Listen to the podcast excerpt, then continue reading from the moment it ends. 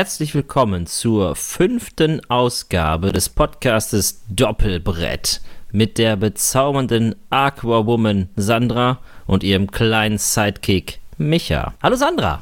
Hallo Micha. Wie geht's dir? Mir geht's wunderbar. Und wie geht's dir? Mir geht's fantastisch. Wir tauchen heute ab in die tiefsten Untiefen des Ozeans und beschäftigen uns mit einem ganz, ganz tollen Spiel namens Underwater Cities. Underwater Cities. Genau. Wer das noch nicht kennt, ähm, ein Spiel aus dem Jahr 2018 und es geht um die Erschließung des Meeresgrundes als Alternative zur überbevölkerten Erde. Wir sind sozusagen Projektleiter und müssen Unterwasserstädte bauen, die dann mit Tunneln verbinden und für Wasser und Nahrungsmittel sorgen. Brandaktuelles Thema. Äh, Sandra, ich glaube, ich bin heute dran mit der Regelerklärung. Kann das sein? Du bist heute dran mit der Regelerklärung, genau. Dann schieß mal los. Ja, ich habe mir die Regel hingelegt. Ich lese die mal vor. Also auf Seite 1. also Underwater Cities ist ein kartenbasiertes Spiel und äh, gespielt wird über insgesamt 10 Runden. Pro Runde haben wir jeder drei Züge, in denen wir jeweils eine Karte ausspielen. Und ähm, jeder Spieler hat zusätzlich drei Aktionsplättchen und auch von denen spielen wir in jedem Zug eins aus. Äh, es gibt also einen großen Hauptspielplan und an den, äh, auf den Rändern gibt es äh, verschiedene passende Aktionsslots. Wir, wir, spielen also pro Zug ein Aktionsplättchen auf einen dieser Aktionsplätze am Rand aus und immer noch eine Karte dazu auch. Ähm, sowohl der Aktionsplatz als auch diese Karte haben dann einen gewissen Effekt. Der Clou aber an der Sache ist, dass die Aktionsplätze und auch die Karten jeweils drei unterschiedliche Farben haben können. Grün, Rot und Gelb. Spiele ich eine farblich passende Karte zu dem gewählten Aktionsplatz, dann kann ich den Karteneffekt zusätzlich zum Effekt des Aktionsplatzes ausführen. Passt die Karte aber farblich nicht, dann darf ich nur den Effekt des Aktionsplatzes ausführen und die Karte wird wirkungslos abgelegt. Wichtig an der Stelle ist, ich muss jede Runde eine Aktion durchführen und auch jede Runde eine Karte ausspielen. Das ist so ziemlich äh, meiner Meinung nach der tragende Hauptmechanismus. Und die Effekte, durch diese Effekte kann ich dann ähm, Einfluss auf die Unterwasserwelt nehmen. Ich, wir können zum Beispiel dann ähm, und, äh, unsere Spielertableaus weiterentwickeln und hier zum Beispiel Unterwasserkuppelstädte bauen. Dann kann ich die, wie gesagt, mit Röhren untereinander verbinden und ich kann auch ganz kleine, schöne Zusatzanlagen an die Städte ranbasteln. Denn die Städte sind natürlich auch belebt und die brauchen Essen und Wasser und dann können wir eben da Tankanlagen dran basteln. Wir können Wasserentsalzungsanlagen bauen und Forschungslabore und, und, und. Diese liefern dann die dringend benötigten Nachschub an Ressourcen. Da gibt es dann auch einige. Es gibt dann, äh, wie fast in jedem Spiel an den Ressourcen, gibt es halt den schnöden Mammon, Geld. Geld braucht man, um dann für Städte zu bauen, Tunnel und Entsalzungsanlagen, pipapo. Tang ist halt wichtig, um neue Tangfarmen zu bauen und diese liefern auch den wichtigen Tang für die Ernährung. Da gibt es noch Stahlplastik, das brauche ich halt auch für den Bau von Strukturen und äh, Wissenschaft, Wissenheit. Ne? Wissenheit. Wissenheit brauchen wir, um, genau, um diese Zusatzanlagen aufzuwerten, damit die noch mehr Ressourcen und noch mehr Siegpunkte bringen. So, diese zehn Runden, die sind aufgeteilt in drei Ähren. Nicht die Kornähren, sondern die drei Ähren. Und jede Ära hat ihr eigenes Set an Karten, von denen wir am Ende des Zuges immer eine nachziehen. Und zusätzlich gibt es am Ende jeder Ära immer eine Produktionsphase, in der dann diese ganzen gebastelten Anlagen dann eben diese besagten Ressourcen-Siegpunkte produzieren. Aber die Städte unter Wasser müssen eben auch ernährt werden und das passiert ebenfalls äh, in jeder Produktionsphase. Und da muss man dann einen Tank für jede Stadt abgeben. Das ist jetzt grob, worum es geht. Äh, es gibt natürlich noch eine ganze Menge an Zusatzmechanismen und äh, Aufpimpungen quasi. Es gibt halt Spezialkarten, die mir Siegpunkte bringen. Es gibt nicht nur eine Kartenart, da gibt es verschiedene. Zum Beispiel, äh, es gibt Karten mit einem Soforteffekt, andere werden erst in der Produktionsphase wirksam und pipapo. Ne? Jedem Terraforming Mars-Kenner dürfte das dann sehr bekannt vorkommen. Und ähm, ja, das war es eigentlich erstmal so grob zur Regelerklärung. Was meinst du, Sandra? Ich würde sagen, alles Wichtige ist erstmal drin. Vielleicht noch ganz allgemein. Es ist ein Spiel für ein bis vier Personen. Spieldauer ist angegeben 40 Minuten pro Person. Ich glaube, die braucht man auch auf jeden Fall. Ähm, ja, mindestens. Ist von Wladimir Sushi, Suchi, das Spiel. Ah, ich finde es schön, dass du das zuerst versuchst auszusprechen. du darfst jetzt dafür den Verlag aussprechen. Der ist ja einfach. Czech Board Games. Nee. Delicious Games. Echt? Ja. Ach krass. Und anscheinend auch in der deutschen Ausgabe von Delicious Games rausgekommen. Ich habe zumindest jetzt den Karton vorhin dreimal hin und her gewendet und nichts anderes gefunden. Du hast wie immer recht. Ich war bei Podmorska Mesta. Falsches Spiel. Ne, das ist das richtige Spiel, aber das ist der alternative Name. Ich weiß nicht, welche Sprache das ist. Allerdings, ähm, ne, ich bin, ich wollte heute, ich habe einen ähm, Kollegen auf der Arbeit, den wollte ich eigentlich fragen, wie man das ausspricht. Das Wladimir Suchi oder, aber das hätte mich mal interessiert. Den frage ich morgen dann. Muss dann nachreichen in der genau. nächsten Episode. Kannst du uns dann noch nachsprechen? Sehr gerne. Wir werden dann eine äh, Sprachausgabe hiervon machen.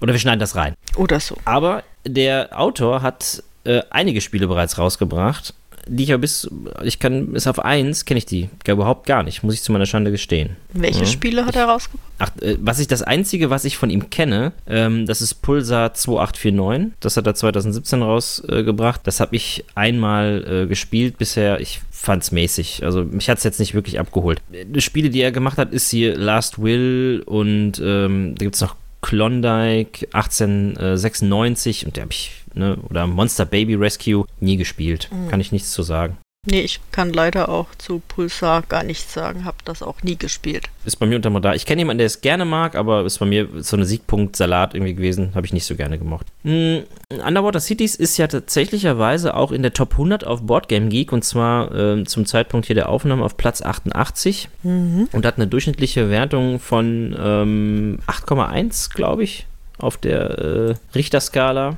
Ja, 8,1 auf der Richterskala, habe ich gerade nochmal gecheckt. Und einen Schwierigkeitsgrad von 3,57 von 5. Das fand ich ein bisschen zu hoch angesetzt, fand ich. Oder? Zu hoch?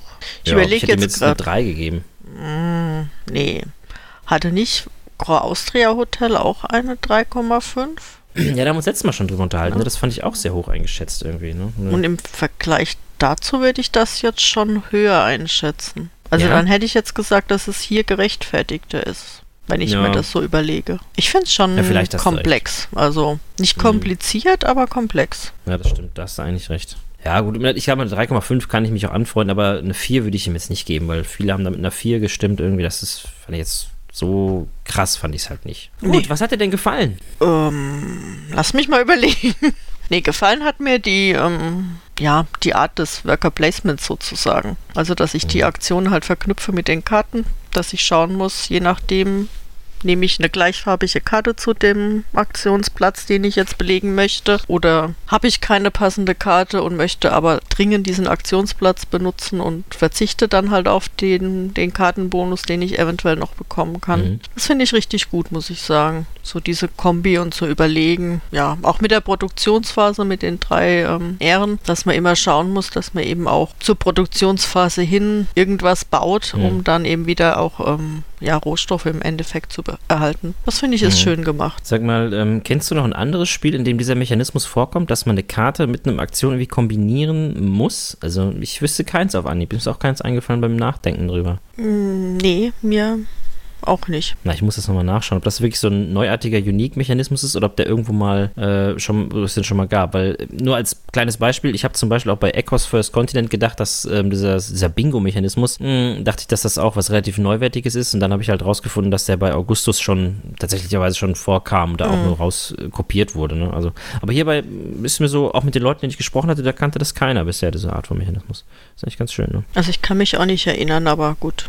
Es gibt so viele Spiele, die ich noch nie gespielt habe, deswegen würde ich da jetzt auch nicht die Hand für ins Feuer legen wollen. Da sind wieder unsere Zuhörer gefragt, unsere vier oder mittlerweile zwei oder wie auch immer. Vielleicht könnt ihr uns aushelfen und, uns äh, erklären, ob es diesen Mechanismus schon mal irgendwo gegeben hat. Wir würden uns jedenfalls freuen. Genau. Ja. Ja, ich finde, was ich sehr, sehr schön finde, ist die Interaktion. Ich bin ja so ein Interaktionstyp ähm, und ähm, je interaktiver ein Spiel ist, desto besser finde ich es. Es gibt ja immer so eine ähm, Überlegung halt, dass äh, Eurogames quasi immer so ein bisschen solitär sind, ähm, weil der, die Interaktion so ein bisschen Feind von äh, Eurogames sind, aber hierbei finde ich das zum Beispiel sehr, sehr schön umgesetzt.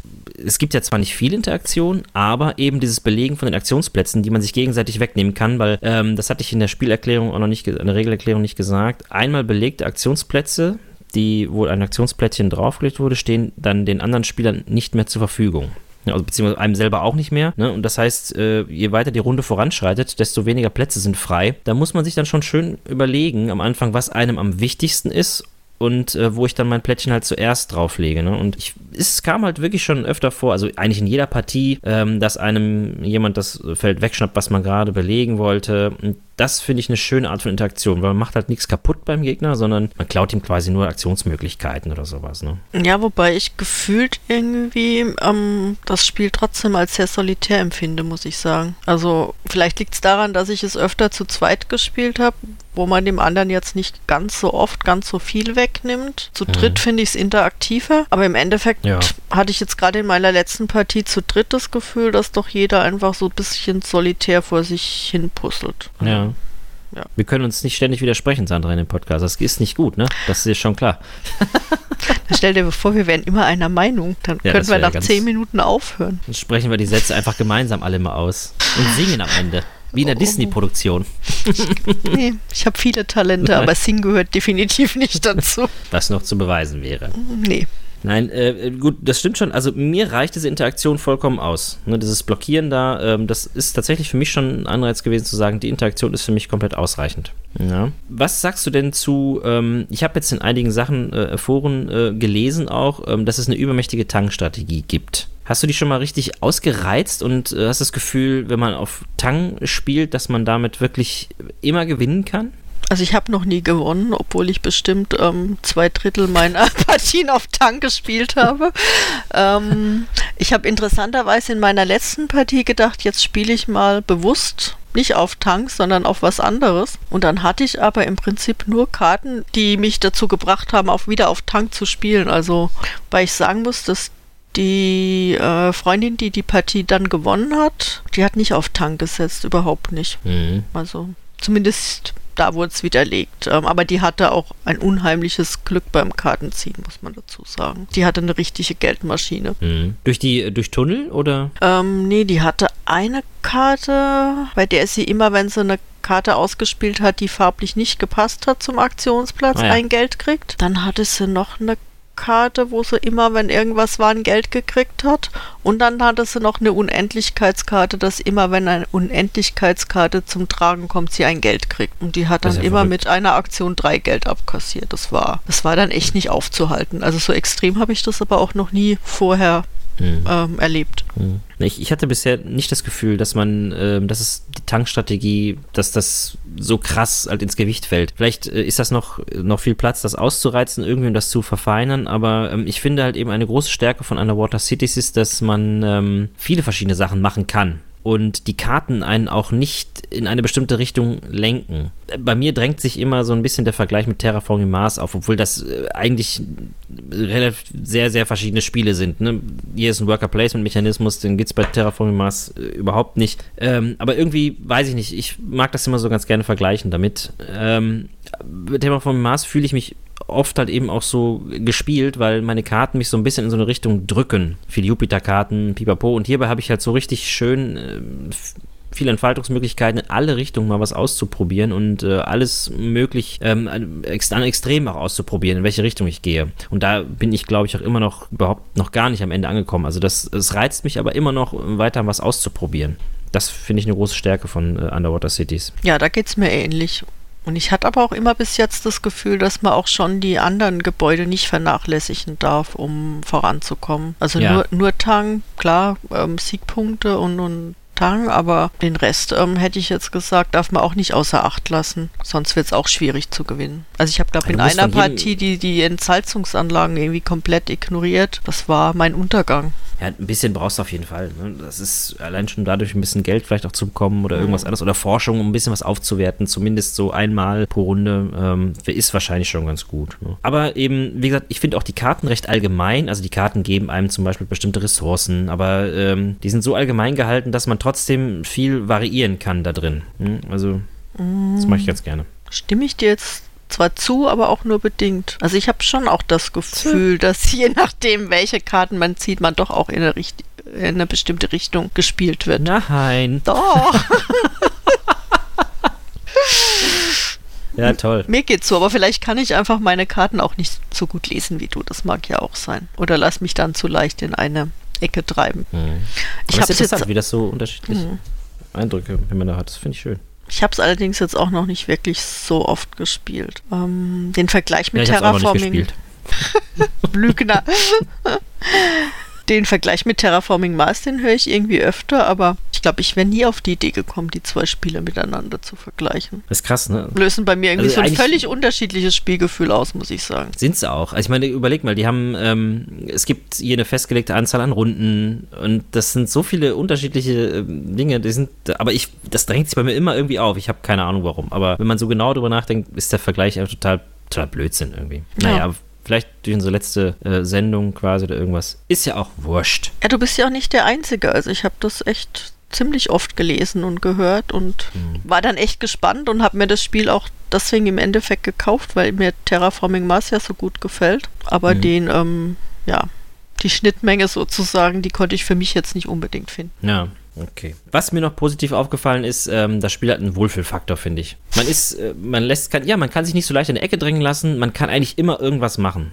Selbst wenn jetzt mal die Aktionsfelder, die man benutzen will, blockiert sind, du kriegst halt immer irgendwas äh, auf die äh, Karte gebaut oder kannst dann irgendwas anderes machen, nimmst halt ein paar andere Ressourcen oder spielst eine andere Karte noch dazu aus. Du bist halt nie irgendwie, dass du denkst, Mist, ich bin jetzt hier völlig äh, hoffnungslos verloren, ich kann überhaupt gar nichts Vernünftiges mehr machen. Und du kannst halt immer irgendwas machen, ne?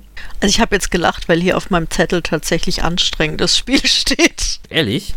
Ja, also klar, aber ich meine, ähm, aber du hast schon recht, das ist schon anstrengend. Du musst halt eben viel überlegen, welche Karten du kombinierst und was du in dieser Runde machen willst. Aber ich fand es jetzt halt nie schlimm, wenn da mal wirklich halt ein Platz weggenommen wurde. Dann machst du halt irgendwas anderes und du kriegst halt immer irgendwie noch äh, einen Stein aufs Brett. Das schon, aber ich sag mal, wenn, wenn dann so die Strategie verbaut wird, dann muss man schon überlegen, in welcher Reihenfolge mache ich es denn jetzt, damit ich vielleicht doch noch dahin komme, wie ich hin will. Wohlfühlfaktor, ja, kommt immer drauf an, von welcher Warte man das sieht. Also ich fühle mich wohl, wenn ich das Spiel spiele, aber im Spiel ist es schon noch anstrengend. Ich fühle mich immer dann wohl, wenn meine Hand, also der, der Mauszeiger, wenn wir das auf TTS spielen, über dem Flip the Table Button ist. Und dann denke ich mal, im Zweifelsfall, dann machst du einfach diese Aktion Da fühle ich mich immer ganz unwohl, wenn ich deine Hand auf diesem Button sehe. Also ist es für mich ein Wohlfühlspiel, für dich so ein Unbehagen. Sehr schön. Aber vielleicht liegt es auch am Mitspieler, das kann natürlich auch sein. Das wage ich zu bezweifeln. Nein, ich auch. Ich finde außerdem auch ziemlich gut, dass äh, im Prinzip, also ähm, ich mag das, wenn ähm, auf so einem Spielfeld was entsteht. Ne, diese kleinen Kuppeln, die man auf seinem Spielertableau aufbauen kann, diese kleinen Tunnel, die man dazulegen kann. Bisschen frickelig mit den stapelbaren Tangfarmen oder so, aber im Prinzip sieht das eigentlich auch ganz nett aus, ne? weil die Gestaltung ist nämlich auch ganz cool gemacht. Das passt schon thematisch, finde ich gut. Ja, wobei ich jetzt, um jetzt doch auch mal den Vergleich mit Terraforming Mars zu bemühen, ich das Spiel jetzt nicht unbedingt thematisch finde. Also. bei Ter Krass, okay. Äh, also bei Terraforming Mars, da konnte ich mir wirklich vorstellen, wir, wir besiedeln den Mars, aber ich habe mich jetzt nie unter Wasser gefühlt bei, bei diesem Spiel und ähm, in meiner letzten Runde hat auch eine konsequent zwei Stunden lang Straßen gebaut. Also die war auch nicht unter Wasser, die hat einfach irgendwo eine Stadt gebaut und so geht es mir eigentlich auch. Also das hätte jetzt auch What? irgendwo in der Wüste sein können. Ähm, ist, hast du da ein bei Gefühl, du Terraform bist Mars unter es auch der Wasser? Jupiter sein. Klar, Ja. aber es ist zumindest ein Ich hatte hier meine Planet. Taucherbrille auf. Ich habe meine Taucherbrille aufgesetzt. So, hab so ein bisschen Wasser in die Taucherbrille reingemacht. Das war toll. Das ist ja echt krass. Also ich habe das irgendwie. Ähm, das ist ja vielleicht auch so ein Ding. Wir hatten das ja letztes Mal schon Weltraum und so ist halt auch nicht mein Thema. Aber unter Wasser, das mag ich total gerne und deswegen konnte ich mich. Ich glaube so, ob thematisch einen was abholt, das liegt immer auch so ein bisschen daran, ob einem das Thema an sich interessiert und einem liegt. Das mag sein. Ja. Also ich habe auch schon, wie heißt dieses kleine Spiel Tiefseetaucher? Mhm. Da haben sie alle um mich rum Atemnot gekriegt beim Spielen und ich dachte, mhm. Also ja, mag sein, dass das vielleicht Mhm. nicht so unbedingt mein Wasser ist und äh, mein Thema ist unter dem Wasser so rum. Ja, gut, also ich finde, ähm, das, das Thema passt absolut zur heutigen Zeit, finde ich dafür aber. Ne? Also ich meine, so die Besiedlung anderer Lebensräume, das ist ja immer wieder auch ein Thema.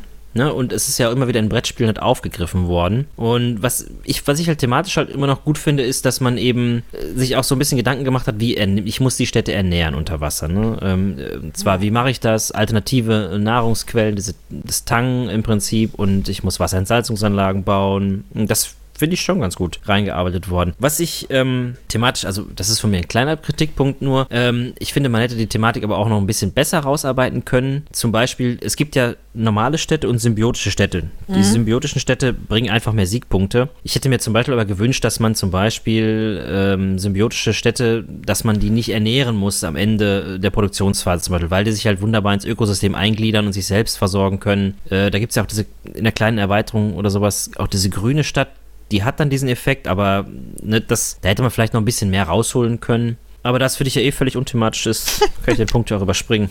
Toll. Ja, aber es macht für mich jetzt das Spiel nicht schlechter. Also, es nee. ist nur, um, wie gesagt, es hätte für mich jetzt auch Wüste oder Arktis oder irgendwas sein können. Um, Hätte für mich, glaube ich, keinen mhm. Unterschied gemacht. Was mir wirklich nicht gefallen hat, ähm, sind diese Aktionsplättchen. Ich finde das ganze Aha. Spiel ja schon, schon liebevoll gestaltet eigentlich. Also die, die Playerboards, ähm, ob jetzt das Thema bei mir rüberkommt oder nicht, sind schon schön gemacht. Der mhm. Spielplan ist eigentlich auch ähm, schön. Aber diese, diese Aktionsplättchen, diese drei, die da jeder hat, die finde ich, ähm, passen irgendwie überhaupt nicht. Also die haben ich mir gar nicht, nicht gefallen. Sollen. Eben, ah ja, U-Boote wahrscheinlich in der Mitte, aber also da bin ich wirklich froh, dass ähm, wir uns diese U-Boote gekauft haben. Die bringen so ja, ein bisschen großen, Thema. Russische Atomboote. Mhm. Ja, das kann man machen. Die kann, man kann es äh, zum Pimpen bietet das Spiel viele Möglichkeiten, ne?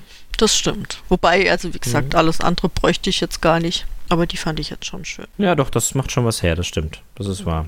Ich habe noch mir noch was aufgeschrieben ähm, zum Glücksfaktor weil das äh, so in meinen Partien absolut manchmal bemängelt wurde. Da hat schon mal in einer oder anderen Partie jemand gesagt, oh, ich ziehe immer nur Karten der gleichen Farbe, die kann ich nicht gut kombinieren. Ne? Ich fand, das war bisher selten so, aber ab und zu gab es halt mal so eine Partie. Was sagst du dazu? Also ist, hast du das so als sehr glücksabhängig empfunden oder? Teils, teils. Also mhm. ich hatte, wie gesagt, die letzte Partie, als die eine Mitspielerin eben so richtig Glück hatte mit ihrer Geldmaschine. Ähm, ich selber zum Teil wirklich auch nur grüne Karten gezogen hatte. Aber ich glaube, das gleicht sich, habe ich so das Gefühl eigentlich im Laufe einer Partie normalerweise aus. Mhm. Also so extrem glückslastig hätte ich jetzt nicht gesagt, dass ich es empfinde.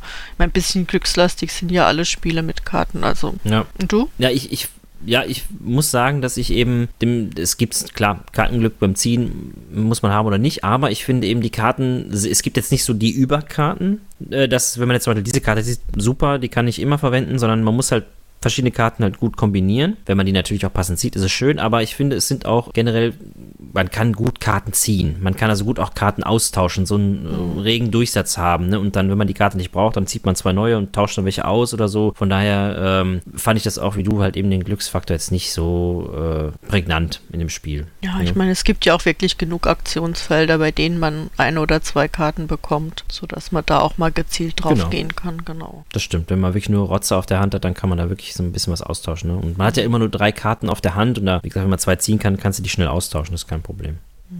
Schön finde ich auch, ich weiß gar nicht, ob du das in deiner Erklärung am Anfang schon gesagt hast, dass eben die ja, bestimmt. Aktionsfelder und Karten so bestimmte Stärken haben, dass also die grünen Karten recht stark sind, aber dafür die grünen Felder weniger stark. Bei den gelben genau andersrum und die roten so mhm. beides so in der Mitte sind. Also dass man dann auch schon im Prinzip egal, ob man grün, rot oder gelb nimmt, wenn man beides legt, so eine Ausgewogenheit dann auch hat. Hast du das schon mal, hast du das so empfunden auch? Mhm, doch.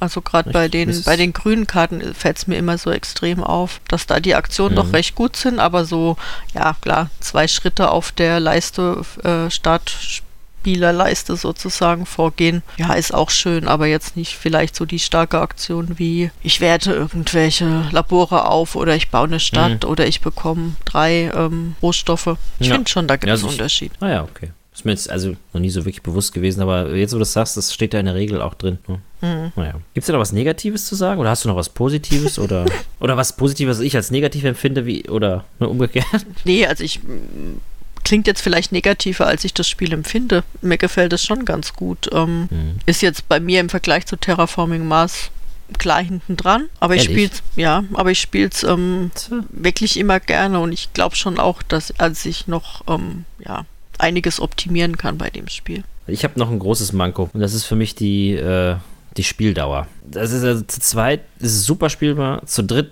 wird es für mich schon haarig und zu viert ist es kann ich es überhaupt nicht empfehlen. Ne? Das ist also man kann seine Züge nur grob im Voraus planen. Man kann ja nicht sicher sein, dass man eben der entsprechende, dass die entsprechenden Aktionsplätze noch frei sind, wenn man wieder dran ist. Und von daher fangen viele Leute dann erst dann ihren Zug an zu planen, wenn sie halt in dem Moment wieder dran sind. Mhm. Und dann fängt diese Kombiniererei dran. Aber äh, also ich sag, zu dritt spielt es ja fast drei Stunden da dran irgendwie, ne? Also diese 40 Minuten pro Spieler halte ich für nicht, nicht einhaltbar. Und das ist halt eben nicht so was, was man ähm, abends mal eben so nebenbei runterspielen kann, sondern da musst du halt wirklich muss sich auch noch konzentrieren dabei und mhm. du brauchst halt echt lang und es zieht sich am Ende, finde ich auch so ein bisschen. Also wir haben es letzt zu dritt gespielt und es hat dann auch über drei Stunden gedauert, aber für die anderen beiden war das die Erstpartie. Aber es hat ja, sich gut, für uns alle nicht so lang angefühlt. Also ich hätte locker gedacht, dass wir eine Stunde früher dran sind. Das fand ich dann doch überraschend positiv mhm. und ich habe dann auch nochmal gefragt, den anderen beiden ging es genauso. Also gezogen hat sich bei mhm. uns nicht. War dann doch eher ähm, spannend, aber ich glaube, das ist schon der Grund, warum ich es auch so als solitär empfinde, weil man eben seine Züge dann erst plant, wenn alle durch sind und dann sitze ich da und überlege und dann, ja, ja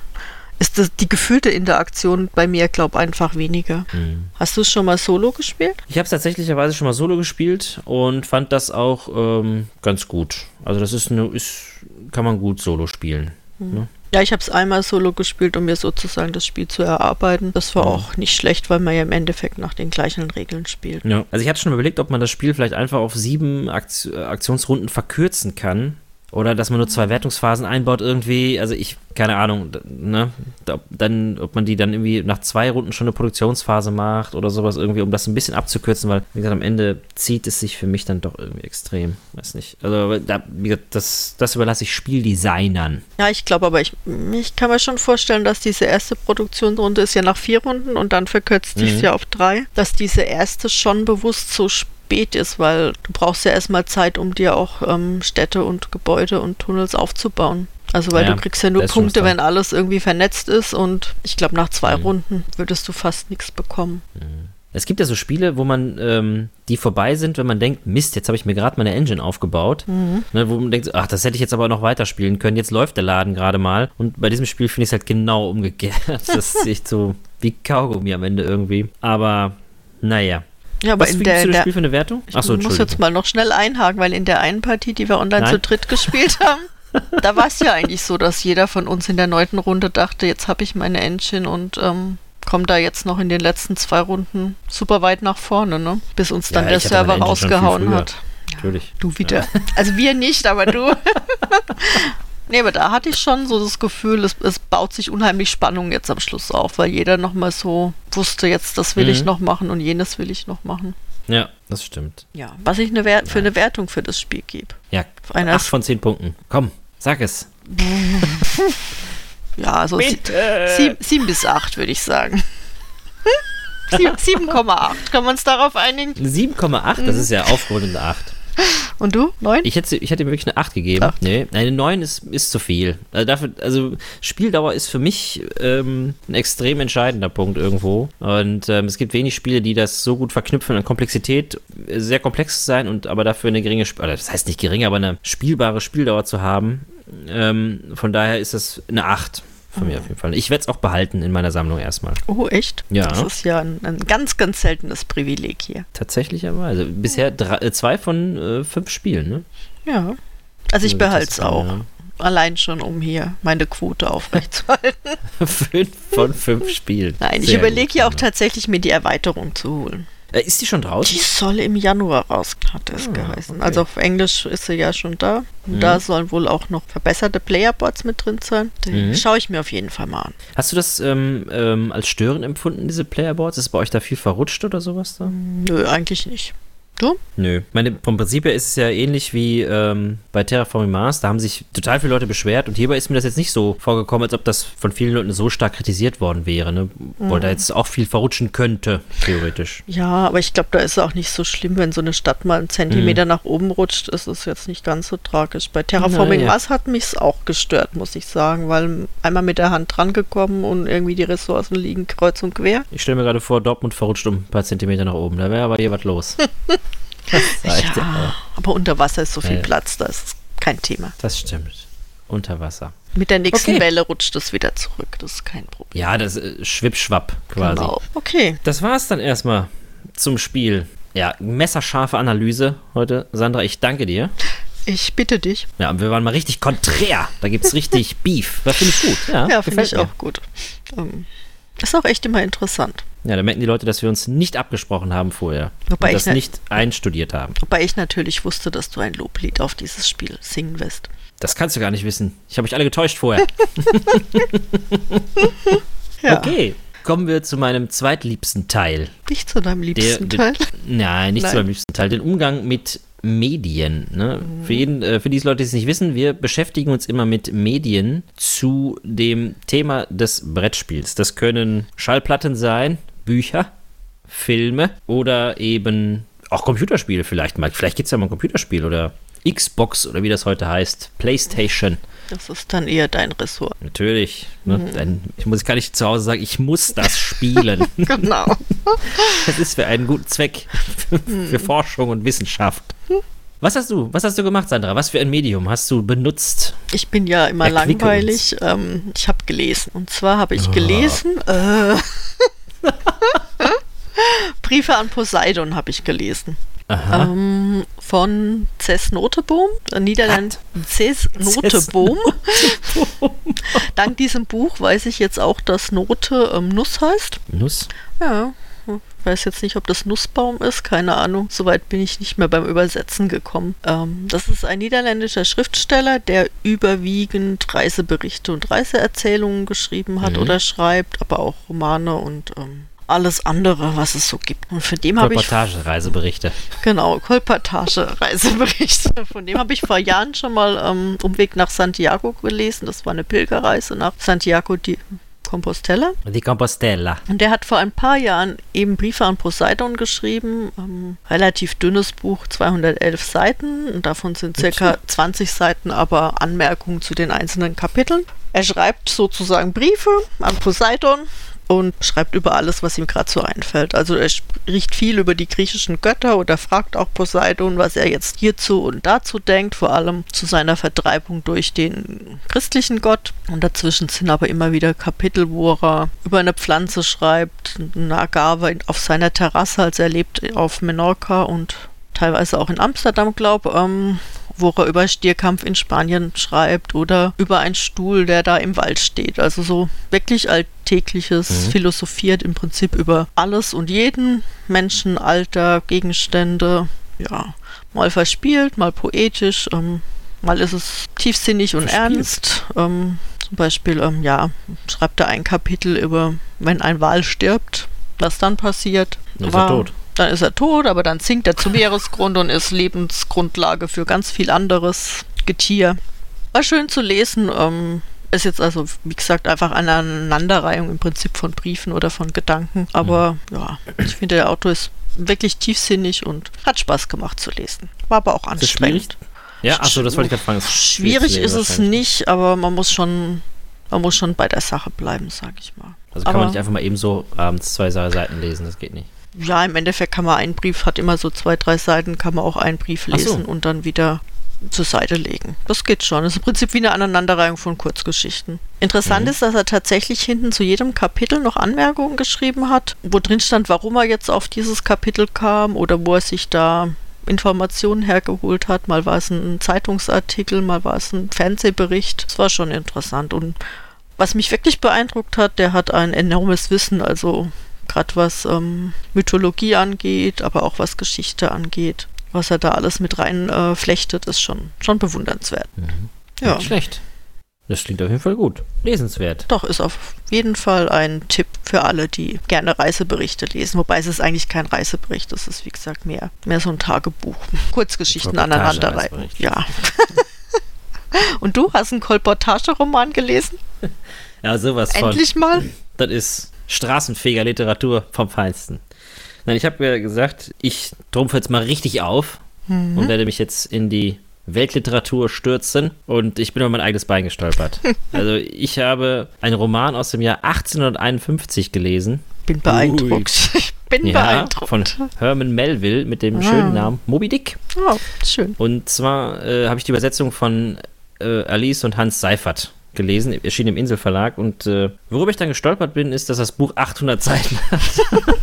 Ja, das hätte ich dir vorher also, sagen können. Ja, ja, ich bin eine Literaturbanause. Aber ähm, ich habe mich da durchgequält. Also, äh, näher gequält ist eigentlich nicht. Also, es ist schon spannend gewesen, aber dazu komme ich gleich noch. Ja, aber 800 Seiten ist schon für mich viel. Sehr, sehr mhm. viel. Ja. Also, ich, ähm, für die, die es nicht wissen, worum es geht, ähm, die Hauptperson ist der Matrose Ismail und der schreibt, ist aus der Ich-Perspektive ähm, dieses Buch quasi und der heuert auf einem Walfangschiff an, der Pequod. Er selbst ist nämlich irgendwie dem Leben an Land irgendwie überdrüssig, er findet das langweilig und ab und zu macht er dann so Schiffsreisen. Der war auch schon mal auf einem Handelsschiff unterwegs und jetzt will er halt auf so einem Walfänger anheuern. Der, von, äh, von Nantucket aus mh, bricht er dann auf diese mehrjährige Reise aus auf und vorher lernt er noch so einen ehemaligen oder wahrscheinlichen ehemaligen Kannibalen Queequeg kennen und die heuern dann gemeinsam auf dem Schiff an und dann entwickelt sich so eine Freundschaft zwischen den beiden. Und da gibt es dann auch diesen berühmten Kapitän Ahab und ähm, der hat bei der Jagd auf den weißen Pottwal Moby Dick ein Bein verloren. In einer, ähm, also in einer vorigen Episode, irgendwie eine Walfang-Episode, wo die mal unterwegs waren.